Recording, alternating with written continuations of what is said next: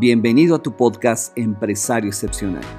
Mi nombre es Juan Carlos Barrios y soy parte de una tribu emprendedora que nació con un espíritu guerrero, un espíritu indomable con un hambre insaciable de aprender. Juntos estamos decididos a triunfar y a construir un legado de éxito. No nos daremos por vencidos hasta destruir al villano del conformismo y de la mediocridad. Unidos, somos imparables, somos invencibles. Y en este podcast, tu podcast, compartiremos nuestros más grandes secretos.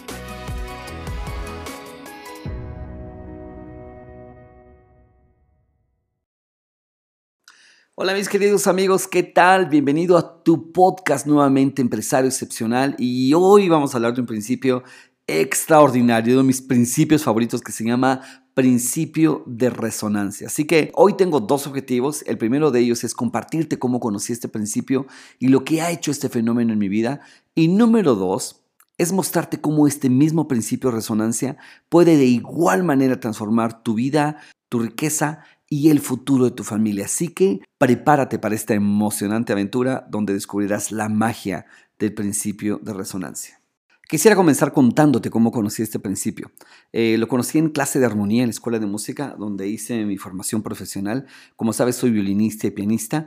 Así que un día, eh, en la clase de armonía, el profesor llegó con los ojos así súper iluminados, una sonrisa grande, con dos guitarras que estaban afinadas idéntica, justo para demostrarnos cómo funcionaba este principio. Así que ahí estamos todos los compañeros en clase expectantes para ver de qué se trataba este misterioso fenómeno. Así que el profesor llegó con las dos guitarras y nos las dio y nos dijo pónganla cerca y él rasgó las seis cuerdas de una de ellas y nos pidió con atención que observáramos las cuerdas de la otra guitarra, la que nadie estaba tocando. Fue para mí impresionante ver cómo las seis cuerdas de la segunda guitarra estaban vibrando sin que nadie las tocara. Sí, la segunda guitarra estaba sonando por sí sola.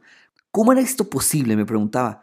Efectivamente, la segunda guitarra estaba sonando, todas las cuerdas vibraban. No solo lo podíamos ver, lo podíamos escuchar, lo podíamos sentir. Imagínate, todos los compañeros estábamos emocionados al ver este fenómeno, nos volteamos a ver unos a otros, no explicábamos cómo esto estaba sucediendo. Así que el profesor nos explicó que esto sucedía por este principio de resonancia y lo que significaba es que cuando un objeto oscilatorio vibraba a una cierta frecuencia específica y si había otro objeto cerca con la misma frecuencia idéntica a este, de manera automática, este otro objeto vibraba por resonancia, por simpatía. ¡Wow! No lo podía creer. Era la primera vez que yo estaba viendo esto ante mis ojos y para mí parecía magia. Solo porque lo estaba viendo lo podía creer. Mi mente no paraba de pensar cómo esto es posible, cómo se transporta la vibración de una guitarra a otra, cómo hace sonar esta guitarra si nadie la está tocando. Bueno, después nos, pedía que nos separáramos un poco más entre las dos guitarras y entre más nos separábamos se iba perdiendo este principio de resonancia. Luego hizo otro ejercicio el profesor, nos pidió de nuevo acercar las guitarras y nos dijo, fíjense, vamos a tocar solamente una cuerda. Así que tocó una de las seis cuerdas y esa misma cuerda empezó a vibrar en la segunda guitarra, solo esa cuerda.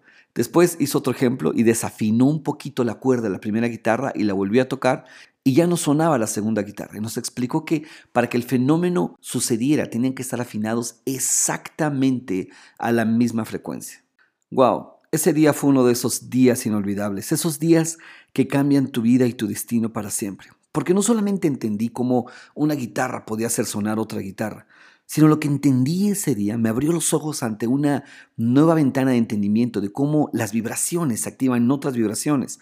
Y todo en el mundo en realidad son vibraciones y cómo los seres humanos reaccionamos ante lo que sucede a nuestro alrededor porque nos hacen vibrar en esa misma frecuencia. Así que entendí cómo los seres humanos somos altamente susceptibles a las influencias que están en nuestro entorno. Cuando tenía 22 años de edad, recuerdo que fue a mi primera conferencia de crecimiento personal, donde una pareja de empresarios estaba compartiendo su historia, hablando de principios de éxito, pero fue tan increíble lo que viví ahí. Al principio quiero confesarte que fui súper escéptico, casi fui a la fuerza de esa conferencia, pero lo que pasó ese día en mi corazón, en mis sentimientos, en lo que estaba yo pensando, eh, estaba, sentía que estaba vibrando en la misma frecuencia que el orador, en la frecuencia del éxito.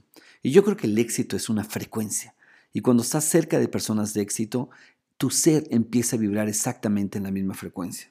Mi gran maestro Jim Rohn solía decir que somos el promedio de las cinco personas con las que más tiempo compartimos.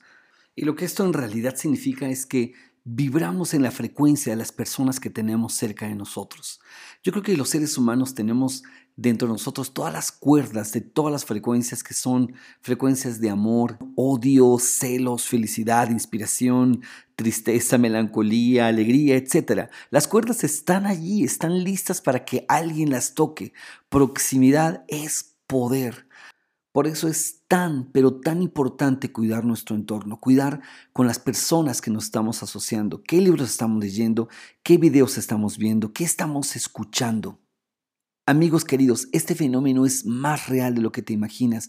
Ponte a pensar en esto.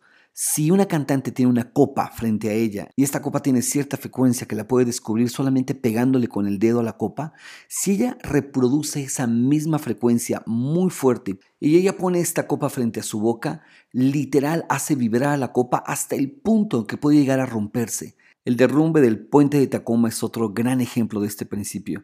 A este puente le llamaban el puente galopante porque en ciertos momentos del día el viento oscilaba a cierta velocidad y producía cierta frecuencia que coincidía con la frecuencia exacta del puente.